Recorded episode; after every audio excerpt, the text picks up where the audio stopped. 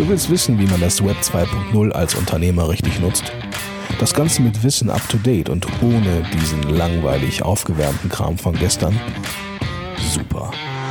Denn genau darum geht es in diesem Podcast. Und hier ist dein Ernährungsberater in Sachen Digitalfutter, Christian Deak.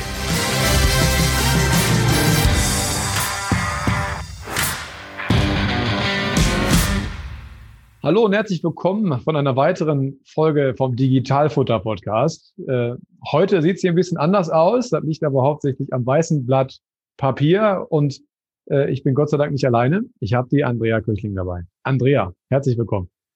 Ja, hallo, moin moin aus Hamburg. Schön, dass ich wieder hier sein darf. Ja, immer gerne. Herzlich willkommen. Mal, ähm, für diejenigen, die dich jetzt noch nicht kennen sollten, äh, stell dich mal kurz vor. Was machst du denn so? Ja, was mache ich so? Also als erstes komme ich ja von der dunklen Seite der Macht, wie ich immer schon so schön sage.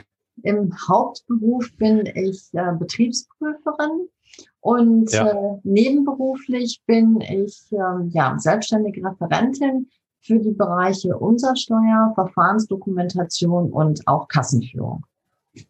Ja, super. Okay, genau unser Thema. Ja, also ich würde sagen, äh, wir unterhalten uns ja heute über so ein total tolles Thema. Ja, ähm, wir wollen uns ja heute so ein bisschen äh, mit dem Thema One-Stop-Shop-Verfahren auseinandersetzen. Was ist das? Wem nützt das? Und äh, dann auch nochmal irgendwie mit dem Thema Brexit. Ja, ähm, da würde ich sagen, spielen wir uns einfach so ein bisschen die Bälle zu und versuchen, die, die Sachen, sag mal, so auf den Weg zu bringen, dass man uns da ganz gut folgen kann. Das Stück Papier haben wir jetzt quasi dafür da, dass wir hinterher die unterschiedlichen Versandwege nochmal kurz eben skizzieren können. Also wie kann man beispielsweise mit dem One-Stop-Shop liefern. Äh, bitte äh, Verständnis dafür zu haben. Ich hatte im Malen bestimmt immer eine 6. Das wird auch beim Steuerberater nicht besser. Also ich versuche es euch zumindest so zu zeichnen, dass man mir im Groben so ein bisschen folgen kann. Ähm, vielleicht einleitend äh, dazu, One-Stop-Shop. Andrea, springen wir direkt ins Wort, äh, falls ich was Falsches sagen sollte. Registrierungsmöglichkeit ab 1.4.21. Ja. Es soll angeblich kommen ab 1.7.21. Ja. Und äh, für wen das was bringt, äh, malen wir mal direkt hier auf. So, jetzt kommt das, äh, die Wunder der Technik. Ich versuche es ja. mal. Also hätten wir jetzt hier zum Beispiel Deutschland. Das geht schon los. Das war der Radierstift. So, Deutschland. Und möchten wir ganz gern zum Beispiel nach Frankreich was schicken, äh, nach Italien was schicken, also irgendwo in die EU was verschicken hätten wir dann die Besonderheit, dass wir im ersten Schritt prüfen müssen, ob wir eine insgesamte Lieferung für kleiner 10.000 Euro für alle EU-Länder haben, genau. weil wir ab den übersteigenden Umsatz sofort nicht nur in dem Land, sondern in allen Ländern äh, uns, also uns steuerlich registrieren müssten. Das ist teuer, das ist aufwendig. Dafür gibt's den One-Stop Shop. Es gab auch mal den Mini oder gibt immer noch den Mini One-Stop-Shop. Der wird dann auf gut Deutsch gefressen durch den One-Stop-Shop. Wäre eine Möglichkeit, die Buchhaltung so aufzuarbeiten, dass man sagt, okay, ab dem übersteigenden Umsatz melde ich alles zum One-Stop-Shop. Die übernehmen, das wird dann faktisch wahrscheinlich nicht so durchgeführt, aber die umsatzsteuerliche Registrierung in den jeweiligen Ländern. Auf jeden Fall werden die Gelder von denen aus verteilt. Das heißt, ich würde mein, ich glaube, das ist Saarlouis, ne? mein mhm. Geld dorthin hinschicken und die verteilen es dann in die jeweiligen Länder. Und gut ist. Also ich bräuchte keine umsatzsteuerliche Registrierung mehr in den einzelnen Ländern. Soweit habe ich das alles richtig erzählt, Andrea, ja, ne? Ja, und soweit ist auch der Plan, ja.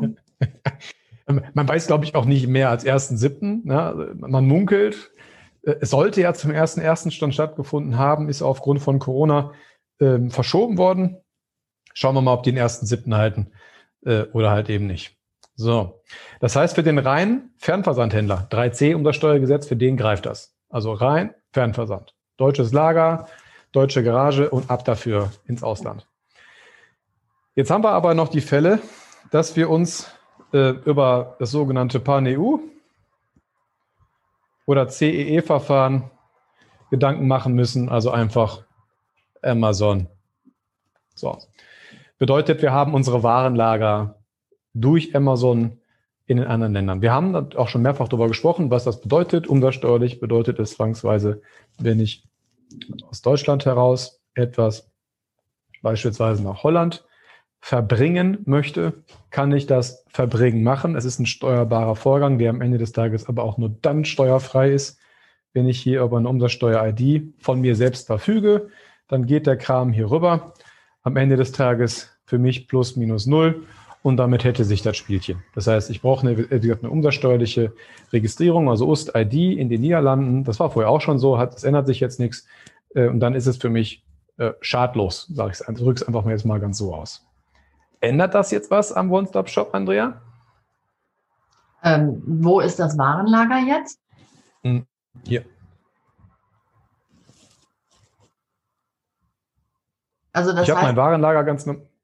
Ja, äh, und das, das ist ja ähm, die Komplexität des Ganzen. Das heißt, wenn ich also ein Warenlager nicht in Deutschland habe, ähm, weil, also nach meinen Informationen, wir tappen ja alle mehr oder weniger noch so ein bisschen im Dunkeln, ähm, ist es ja so, ja. dass ähm, bei dem One-Stop-Shop nur entweder oder gilt.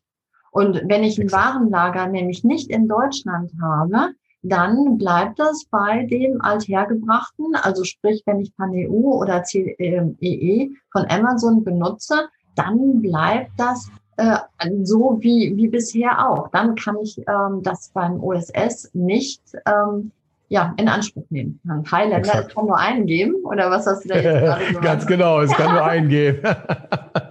das heißt, wenn ich den One-Stop-Shop habe, ich muss mich halt schon entscheiden. Ich kann mich auch ja. nicht auch so, ich kann auch nicht sagen, für welche Länder. Das wären überhaupt alles. So, und wenn ich daneben halt noch dieses Verfahren habe, dass ich halt dieses innergemeinschaftliche Verbringen durch PAN-EU habe und CE, dass ich also ein Warenlager habe. Nochmal zur Wiederholung, ich bleibe zivilrechtlicher Eigentümer der Ware. Amazon versendet das einfach in meinem Namen quasi in ein fiktives Warenlager für mich äh, bin ich dort halt steuerpflichtig. Dementsprechend muss ich halt, um das darüber zu bringen, über diese Lieferung, die einfach nur gemacht wird, wo es noch kein Geld für gibt, äh, muss ich mich dort hinten halt umsatzsteuerlich melden, ums UST-ID haben. Dann habe ich ein, ein steuerfreies innergemeinschaftliches Verbringen oder steuerfreie innergemeinschaftliche Lieferung. Ändert der One-Stop-Shop also eben nichts. Das würde bedeuten, wenn ich äh, ein reiner Fernversandhändler bin, also nochmal deutsches Lager, also das streichen wir alles hier. Ich habe mein deutsches Lager nur hier und verschicke von hier aus innerhalb äh, EU alles gut, dann greift der One-Stop-Shop, ansonsten halt eben nicht. Bedeutet, wir werden mit Sicherheit in Zukunft auch so ein Zweigestirn haben, ne? Aus ja. Leuten, die dann äh, versuchen, den One-Stop-Shop zu nutzen, um dann halt, sag ich mal, sich nur in den Ländern, schätze ich jetzt mal nach jetzigem Standpunkt, registrieren zu lassen, indem man durch PAN-EU oder CE auch ein Warenlager hat. Und für alle anderen Länder, dass es dann dafür ähm, den One-Stop-Shop gibt, damit man sich halt dann doch nicht wieder in allen Ländern registrieren muss. So, das geht bestimmt auch ähm, schneller, was ich jetzt hier so tue. Sei mir verziehen, bitte. Ich mal meinen Töchtern so auch. Ähm, jetzt kommen wir weiter. äh, gehen wir vielleicht mal zu dem Punkt, der uns jetzt am meisten unter den Fingern brennt. Andrea, was ist denn der Brexit? Ja, also wie soll ich das sagen? Hatte ich schon mal erwähnt, dass ich ja hier in nicht dienstlicher Eigenschaft auftrete, also jetzt ja. hier nur meine persönliche Meinung wiedergebe. Ähm, also ich glaube einfach, dass mit dem Brexit sich die Engländer mächtig äh, ins Knie geschossen haben, nämlich ins eigene Knie. Ähm, es sind ähm, und in, in Mitleidenschaft natürlich die ganzen Geschäftspartner, also sprich unsere deutschen Unternehmer, die Beziehungen haben nach England, die ähm, England beliefern, äh, die müssen jetzt komplett umdenken, beziehungsweise ich hoffe, dass sie das letztes Jahr schon gemacht haben, weil ähm, ja England ist raus aus der EU, also Nordirland klammern wir jetzt mal aus, weil das ist ja noch wieder was anderes, die sind ja noch drin geblieben. Ja. Also England ist raus aus der EU. Und ähm, ich weiß ja also auch, dass Steuerberater Umsatzsteuer nicht so unbedingt lieben, aber notgedrungen müssen die sich jetzt ganz viel damit beschäftigen, mit Umsatzsteuer und auch mit Zoll, mit Buch- und Belegnachweis. Ja. Es ist ähm, der Gestalt keine innergemeinschaftliche Lieferung mehr ja. von Deutschland nach England. Ich habe also definitiv eine Ausfuhrlieferung mit dem ganzen Rattenschwanz, der da dranhängt. Sprich, ja. für den deutschen Lieferer, für den deutschen Unternehmer, der nach England liefert, habe ich eine Ausfuhrlieferung, die unter bestimmten Voraussetzungen nach 4 Nummer 1a steuerfrei ist. Bedeutet aber, ich muss sämtliche Buch- und Belegnachweise auch aufbewahren, haben, damit ähm, wir bei einer Steuerprüfung dann die Steuerfreiheit ähm, anerkennen können. Bedeutet, ja. wenn es Waren über 1000 Euro, Schrägstrich 1000 Kilogramm äh, sind, ist auf jeden Fall das elektronische Anmeldeverfahren beim Zoll, das sogenannte Atlas-Verfahren, verpflichtend definitiv zu nutzen. Das ist die eine Sache. Weil gut, ne, Online-Händler, das kann ja auch mal ne, so Luxusgüter sein oder so, wo man dann schon ja, mal ähm, schnell auf ne, über 1000 Euro kommt pro Warensendung. Das ist also ein ganz, ganz großes Thema. Auf der anderen Seite haben wir dann die Einfuhrproblematik yep. in England. Das heißt, ich muss da also ähm, ja Einfuhrumsatzsteuer muss ich mich mit dem Thema auseinandersetzen. Ich muss mich mit den Steuersätzen, mit den Zollsätzen auseinandersetzen. Äh, was hier vielleicht ermäßigt ist, muss vielleicht in England nicht auch ermäßigt sein. Also die Problematik. Ja. Ähm, und ähm, ja. gerade der Zoll, die, den richtigen Zollsatz zu ermitteln, ist also gar nicht mehr so einfach. Und da gibt es ähm, auch wirklich gutes ja, Einsparpotenzial. Ähm, vielleicht darf ich mal jetzt so ein bisschen Werbung für extern machen. Äh, Franzine Lammholz, das ist also ja. eine ja quasi Ex-Kollegin von mir, aber auf der Zollseite. Sie ist ehemalige Zollprüferin, hat sich selbstständig gemacht mit zollcoaching.de. Äh, ja. Darüber ist sie zu finden und die guckt dann, die legt dann da also den äh, Finger in die Wunde und optimiert bei den Zollsätzen und guckt, was, was da also geht. Vielleicht da so als kurzen Exkurs. Die ähm, Francine wird bei uns auch bald im auch im Podcast sein. In den nächsten Tagen geht da die nächste Aufnahme mit ihr raus. Ähm, wir werden auf jeden Fall, ich hoffe, äh, dass ich es nicht vergesse, wir werden es in den Show Notes verlinken. Ähm, Sie hat das Wort erfunden, was ich ganz, ganz toll finde, zollkonforme Buchhaltung. Das wird uns garantiert in den nächsten Jahren verfolgen ohne Ende, ja, dass man ja. den Warenverkehr an sich auch vernünftig nachvollziehen kann. Das muss sie mir auch erklären, wie das so alles äh, für, so vonstatten gehen muss, weil am Ende des Tages buchen wir ja äh, in Anführungszeichen handelssteuerrechtlich, was eine zollkonform ist. Da lassen wir uns dann natürlich auch nochmal aufklären. Ja. Ähm, auch eine sehr, sehr tolle Kollegin an der Stelle. Aber man merkt, ähm, man hat jetzt mittlerweile nicht nur das Problem IT, das haben wir schon ein paar Mal besprochen. Ja, ja. Datensätze, wie komme ich daran, ohne das, also ohne beispielsweise Kollegen äh, wie Texto und Co. Gar keine Chance mehr. Also ihr könnt als Steuerberater nichts mehr tun. Vor allem im B2C-Bereich, ne, ist der nicht natürlich meine, also Masse, ja, keine ja. Chance mehr. Das heißt, Online-Händler, erste Säule, vernünftige IT-Infrastruktur, Verfahrensdokumentation etc. pp. Haken dran wichtiges Thema, glaube ich, ist ein Lifetime-Zyklus, bleibt man immer dran. Das nächste ist dann mal eben steuern, wird dann also mal eben nicht mehr steuern, ja, weil jetzt wird es noch sogar mehr. Äh, und da vielleicht auch mal direkt mit Mythos aufzuräumen. Wir freuen uns nicht darauf, ja, weil es eben nichts ist, was mal eben gilt. Ja. Und man muss sich jetzt wirklich jeden Vorgang einzeln angucken, ähm, weil das Thema Umsatzsteuer, äh, Andrea, Zoll, Konzin, auch noch dazu kommt, ja, ja für eigentlich jeden. Ja. ja, vielleicht kann ich da auch mal ein bisschen spoilern.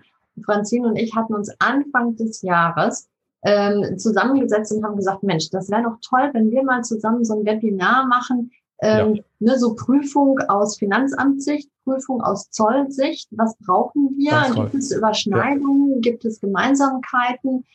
Ja, und dann kam der Brexit, ähm, aber mit so einer Macht äh, und sie ist in ihrer Firma dann so ähm, ja ne, ähm, überrannt worden sozusagen, dass sie sagt, so Andrea, im ersten Halbjahr schaffe ich das nicht. Ne? Ich habe hier ja. jetzt auf einmal so viel Anfragen und man könnte ja meinen, der Brexit ist so schnell gekommen, ne? der kommt immer wie Weihnachten. Ähm, das kommt ja auch immer so plötzlich. Ja. Äh, das, das war aber oder ist streckenweise ähm, noch ganz, ganz akut. Ne? Und wenn man so ja, die genau. Bilder aus den Medien sieht, wie die ähm, LKWs da vor den Grenzen äh, gestanden haben, kilometerlange Schlangen, auch äh, die Engländer haben ja ihre Probleme. Es sind ja jetzt nicht nur hier die Deutschen, die sagen so, hm, hm, hm, ja, sollen wir den englischen Markt überhaupt noch beliefern? Ähm, wir müssen ja. uns jetzt mit so vielen ähm, naja, Neuigkeiten, Neuerungen ähm, da informieren und, und nicht jeder hat ja oder ist ja so aufgestellt, dass er eine eigene Steuerabteilung oder eine eigene Zollabteilung hat. Ne? Ja, genau. Ähm, ja, das ist ja das genau das Thema. Ne? Also diese ganzen Bereiche, also Warenlager, Umsatzsteuer oder Drittland, ähm, Zoll, das hatten ja früher auch nur die ganz großen Konzerne. So, und die hatten dann dementsprechend dahinter natürlich auch eine jeweilige Abteilung, die sich darum gekümmert hat. Dass heute, heutzutage von der Couch aus jeder auf so ein Netzwerk zugreifen kann, ist halt das Besondere dabei. Und da muss man sich halt auch darum auch wirklich kümmern. Also ich persönlich gehe davon aus, das Thema ähm, 22F-Bescheinigung, was wir halt so hatten, also äh, Auflisten aller Online-Händler, wäre mhm. Corona nicht gewesen, hätten wir das schon mehr von euch gehört, auf gut Deutsch. Ja, so, und da kommt bestimmt noch was nach. Und das ist auch richtig so, weil am Ende des Tages kann es besser jetzt kommen als in zehn Jahren, weil äh, vielleicht hat man jetzt die Chance auch nochmal irgendwie an seinen ja, Geschäftsmodellen so zu rütteln, dass es hinterher auch alles konform ist. Aber es wird halt mehr und durch Brexit auch. Und äh, Großbritannien ist nun mal halt gerade was Amazon anbelangt ein großer Absatzmarkt. Dementsprechend lass uns uns da mal so ein bisschen reinstürzen. Aber äh, was du mhm. jetzt gerade schon so vorhin gesagt hast, würde ich jetzt hier auch schon mal ganz dick anstreichen. Es ist halt eben jetzt eine Ausfuhr. Ja, und so, was da und noch, eine Ausfuhr. Ja. Was da noch wichtig ist, ähm, der ähm, Unternehmer braucht eine EORI-Nummer. Das ist eine ja. Zollnummer. Ähm, aber eigentlich braucht er zwei, nämlich eine für EU und er braucht definitiv eine für England, also eine GB, Great Britain EORI-Nummer. Noch zusätzlich. Ja. Ja. Ich mache da jetzt einfach mal lustig mal zwei draus. Ich verlinke ja. unseren, unseren Blogartikel nochmal unten drunter, da steht das auch nochmal drin, aber man merkt, es wird immer mehr. Ich würde diesen Punkt nur halt, äh, den hat man jetzt gar nicht so auf dem Schirm gehabt, weil man die ganze Zeit sich so in der HTU befunden hat, aber mhm. Ausfuhr, naja, war früher auch schon Thema, hat sich nichts geändert. Buch- und Belegnachweis ist wichtig, weil ansonsten gibt es den nicht. Kostet das wieder plus 19 Prozent. Ja. Einfach. Und äh, das Mehrergebnis möchte man natürlich nicht über ein paar Jahre mal eben kurz äh, nachzahlen müssen. Dementsprechend ist da absolut große Obacht geboten. Und wenn ich das jetzt mal so ein bisschen zusammenfasse, auf was wir ähm, durch Großbritannien, also einfach durch den Brexit an sich einfach mal achten müssen, würde ich jetzt einfach mal folgende Kennziffern in den Raum schmeißen. Erstens, müssen gucken, wie wird vertrieben. Also, über einen Marktplatz, mhm.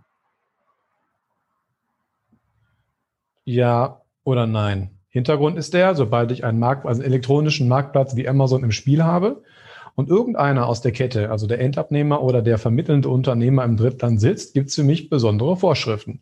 Also beziehungsweise gibt es eine besondere fiktive Lieferung, die denn da entsteht. Da kommen wir gleich mal kurz zu. Also das ist der erste Schritt, den man prüfen muss. Und der zweite, äh, zweite einfach die kleiner 135 Pfund mag mir meine Handschrift bitte verzeihen, seit dem Examen gibt es die quasi nicht mehr. Ich, das ist schon meine Sonntagsausgeschrift. Also 135 Pfund, ja oder nein? Weil ansonsten kommen wir nämlich direkt in den Bereich Zoll. Genau. Ja. Und ähm, das Wichtige ist jetzt einfach mal, wir unterscheiden vielleicht mal zwischen dem Fall, wir schicken erstmal, also ich habe, und schon bitte nicht vergessen, wir machen es mal als Null B2C oder B2B. Ich hatte ja am Anfang direkt gesagt, wir kümmern uns hier nur um B2C, da bleiben wir auch bei, aber wenn wir schon so einen Entscheidungsbaum aufziehen, dann äh, soll er der Vollständigkeit halber auch drauf. Also B2C. So, und wenn wir von uns aus jetzt direkt nach Großbritannien was verschicken äh, und jetzt einfach sagen, wir bleiben mal unter 135 Pfund, was passiert denn dann, Andrea? Ja, naja, also, also wenn wir unter 135 Pfund bleiben, ähm, dann passiert rein theoretisch nichts. In ähm, England, also kein Einfuhrumsatzsteuer, kein Zoll. Ähm, also das, das geht, sage ich jetzt mal. So, dann haben wir Point of Sale, glaube ich, ne, wo wir, ich glaube, am, äh, am, Ende des Tages durch den Postlieferanten die Steuer, die dann hinterher entstehen könnte, abführen können. Und dann sind wir mit unserer Geschichte durch.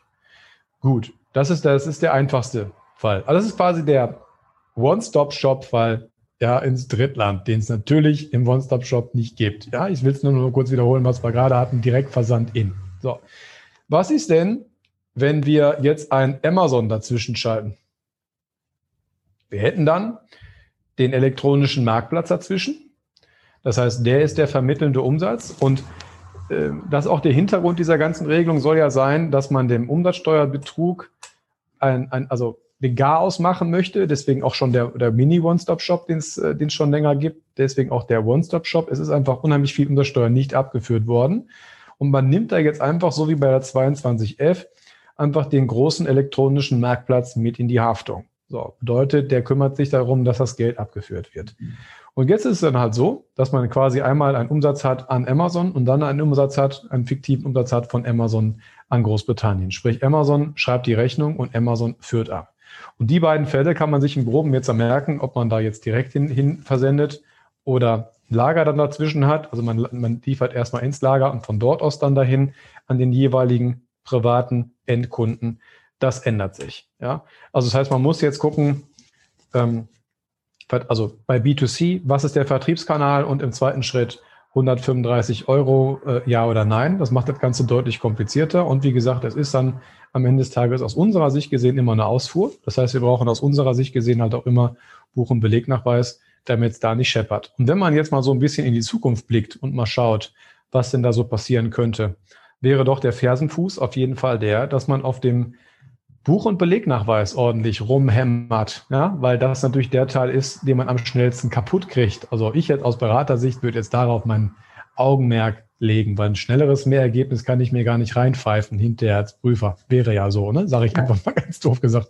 Und ja. gucke ich mir jetzt Online-Händler an und schaue jetzt einfach mal, wo die ihren Buch- und Belegnachweis dann abspeichern und wie die den aufbewahren. Da vielleicht nochmal ein kurzer Hinweis zur großen Verfahrensdokumentation, den, den Schwung bitte noch einmal kurz bringen. Es mag ja ein paar Leute geben, die ganz gerne ihre Belege vernichten möchten. Oha. Also mhm. das wäre so ein Ding, das würde ich nicht vernichten. Ja? Ähm, steht bei uns beispielsweise in der Dokumentation für eine große Verfahrensdokumentation noch mit drauf, dass alles, das was Zoll hat, ein Wassersiegel etc. pp. bla bla bitte ja. nicht vernichtet wird. Das gehört da mal ganz fett oben drauf. Ähm, ich kann vielleicht noch mal kurz eben aus dem Nähkästchen erzählen, was denn passiert, wenn man diesen Buch- und Belegnachweis nicht hat. Es soll ja Systeme geben, wenn man gar keine Warenbewegung in Deutschland hat, sondern beispielsweise von den USA direkt nach ja, Chile. So. Dass die inländischen Systeme das auf Ausfuhr packen, weil sie es vielleicht nicht besser wissen. Jetzt kommt die Prüferin vorbei, hoffentlich so eine nette wie du, und die fragt dann erstmal, ne, was ist denn da passiert? Ja, aber was muss denn dann passieren? Ihr braucht ein Buch- und Belegnachweis. Also es ist einfach falsch gebucht. Es ist auf Ausfuhr gebucht worden. Habt ihr den nicht? Und es wird den nicht geben, weil aus eurer Sicht, aus Deutschland ist ja nie was passiert. Ja? Wird im Zweifelsfall alles mit 19 Prozent weggeschossen. Das war's dann. Ne? Also im Endeffekt, man muss bitte da jetzt mal zurück zu diesem Buch- und Belegnachweis. Den hat man schon fast wieder vergessen äh, seit der EU, aber der würde jetzt komplett ins Zentrum zurückrutschen. Und natürlich dann auch mit den Warenwerten, den Wareneinkaufswerten, was die 135 Euro anbelangt. Also holt euch da bitte Hilfe. Skalieren könnt ihr immer noch, aber im Zweifelsfall einmal bitte ähm, sauber hinstellen. Mhm. Ich möchte gerne vielleicht nochmal auf einen anderen Punkt hinweisen, weil du gerade gesagt hast, ja so, ne, ähm, scannen und dann die Belege wegwerfen. Ich habe dazu einen umfassenden Artikel mal in der Rethinking Text geschrieben, äh, mit einer Auflistung aus meiner Sicht, welche Belege man trotz Scannen auf jeden Fall noch behalten sollte zum Eigenschutz. Und da waren halt auch diese Zolldokumente zum Beispiel dabei. Ja. Ähm, und auch natürlich Dokumente, die vielleicht so ein Siegel haben oder Wasserzeichen oder dergleichen. Also lieber mal bitte ein, ein Papierstück mehr aufbewahren und dann ähm, plus minus null aus einer Prüfung rausgehen, anstatt im Wahn von ja Digitalisierung, ne, ähm, scannen, oh, das ist alles toll und ich schredder das und äh, dann ist einfach auf einmal alles weg. Ich habe dann nur das Digitalisat da, was ja auch unter Umständen beim Gericht nicht so viel zählt wie das Original. Das muss man halt auch einfach mal sehen. Das ist ja dann sowas wie ja, eine Kopie sozusagen. Also ne, bei bestimmten Sachen wäre ich da schon, schon vorsichtig. Genau. Genauso wie man holt sich den, keine Ahnung, den Tesla oder den Porsche und hat einen, einen Mangel an dem Ding. Ein Zivilgericht ja. äh, erkennt einen ausgedruckten Beleg, der im Original nicht aufbewahrt wurde, auch nicht an, hat man auch ein Problem. Also gibt da so ein paar Sachen, auf die sollte man so ein bisschen achten. Äh, hier vor allen Dingen bei der Ausfuhr einfach, es ist ja dann ein Vorgang, der sich dann bei euch einschleift, das dann folgendermaßen zu tun. Und da würde ich einfach direkt sagen, bitte bunkern und bitte direkt bei der Buchhaltung so bunkern, dass ich es wiederfinde. Ne, ich muss ja auch eine Verknüpfung zur Buchhaltung herstellen können. Also es ist nicht irgendwo, sondern äh, so, dass ich dann noch eine Verknüpfung zum jeweiligen, zur jeweiligen Ausfuhrtransaktion an sich auch hinbekomme und dann ist gut. Also bei der Ausfuhr ähm, jetzt nochmal so ein bisschen auch auf diese 135 äh, Pfund Grenze eingehen. Äh, ich habe ja mit Sicherheit im Onlinehandel auch Ausfuhren, die unter den 1000 Euro, 1000 Kilo bleiben.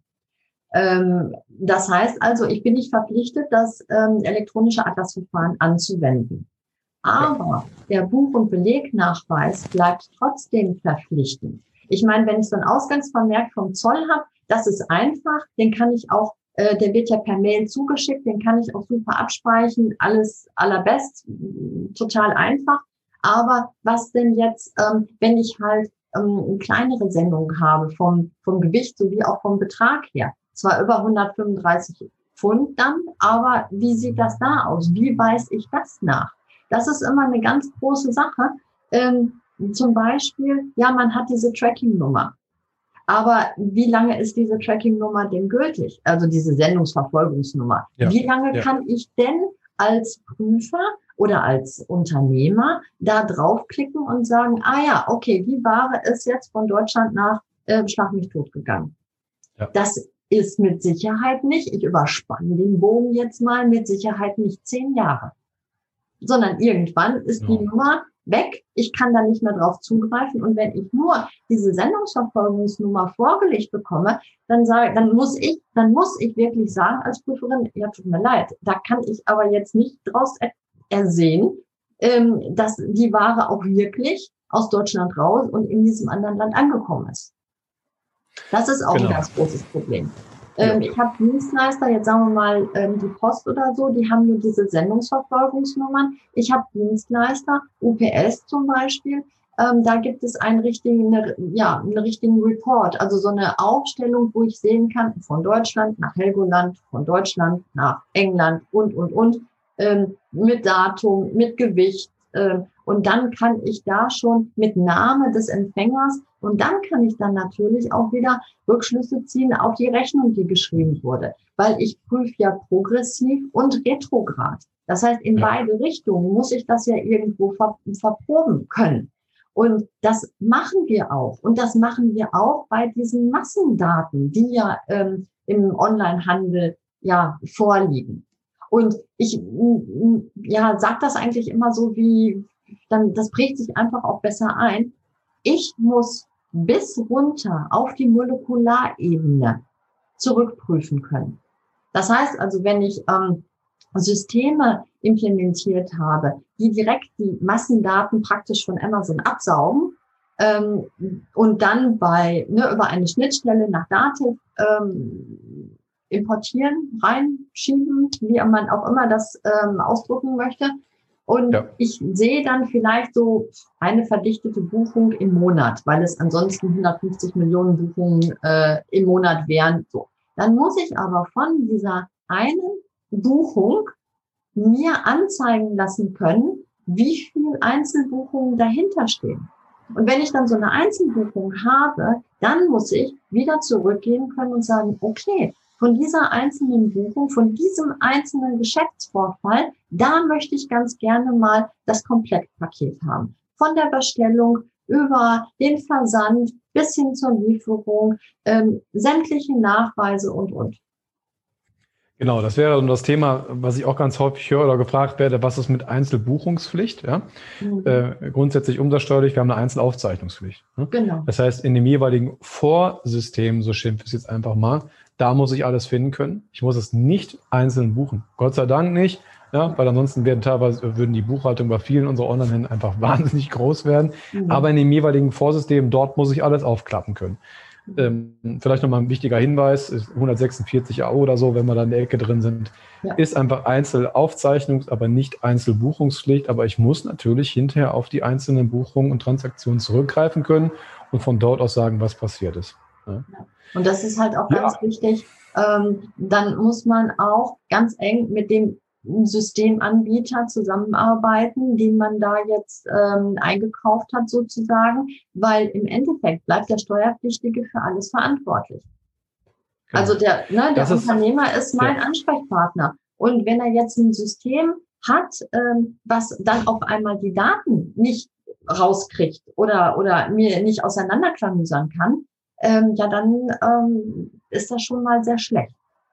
Das ist auch so eine Sache, äh, vielleicht abschließend, sonst uns überstrecken wir den faulen Jogger zu lange, weil ich ja mal sage, der faule Jogger ungefähr eine halbe Stunde, äh, aber gut, gutes Wetter, jetzt gerade zumindest kann es noch ein bisschen laufen, ähm, lohnt sich, weil äh, das einspielende System ist eine Sache, der Steuerberater ist die andere Sache und der Mandant an sich, der hält sowieso für alles den Kopf hin. Ja, das muss man einfach klar sagen, einfach mal so ganz platt gesagt. Ja, klar, der äh, Steuerberater ist so halb mit im Boot von wegen, aber im Endeffekt haftet man auch als Mandant für seinen Erfüllungsgehilfen, der wir am Ende des Tages nur sind. Wir brauchen Daten, an die wir ansonsten gar nicht kämen. Ja? Das ist der erste Punkt. Dafür bist du aber selber verantwortlich, dass die stimmen. Wir können dir helfen. Ja? Wir können dir helfen zu verproben. Das tun wir bei uns auch, dass wir regelmäßig gucken, passen die Zahlen. Alles in Ordnung. Aber am Ende des Tages ist das auch ein ganz großer Mythos zu glauben, dass nur weil die Sachen über einen Steuerberater eingespielt werden, dass dadurch eine Vollkontrolle stattfindet. Dem ist natürlich nicht so. Ja? ja. Also wenn man dann, sag mal, 50.000 Rechnungen pro Monat eingespielt bekommt, keine Chance. Ne? Mhm. Aber selbst wenn es nur fünf wären, ja, wir kommen ja in die Rohdaten gar nicht rein. Wir können nur gucken, dass wir mit dem Mandanten hinter kontrollieren, was hättest du laut Soll auf deiner Agenda, was haben wir in, unserer, in unserer Finanzbuchhaltung, äh, mhm. stimmt das überein, ja, ja, oder nein? Mhm. Also das in dieser schönen automatisierten Welt, egal wie viele Programme dazwischen geschaltet sind, natürlich der Unternehmer am Ende des Tages gerade steht. Das mhm. und, ist so. Ne? Und vielleicht noch mal ein Tipp ähm, für Leute, die Amazon benutzen. Ganz wichtig ist ja der Umsatzsteuertransaktionsbericht. Ne? Den ja. brauchst du ja auch ähm, für die Verbuchung. Aber es ist natürlich ganz wichtig, dass diese Berichte auch abgerufen werden. Und ja. dieses Abrufen auch A dokumentiert und die Berichte dann irgendwo gespeichert, ähm, revisionssicher gespeichert werden, wo man dann noch zehn Jahre drauf zugreifen kann.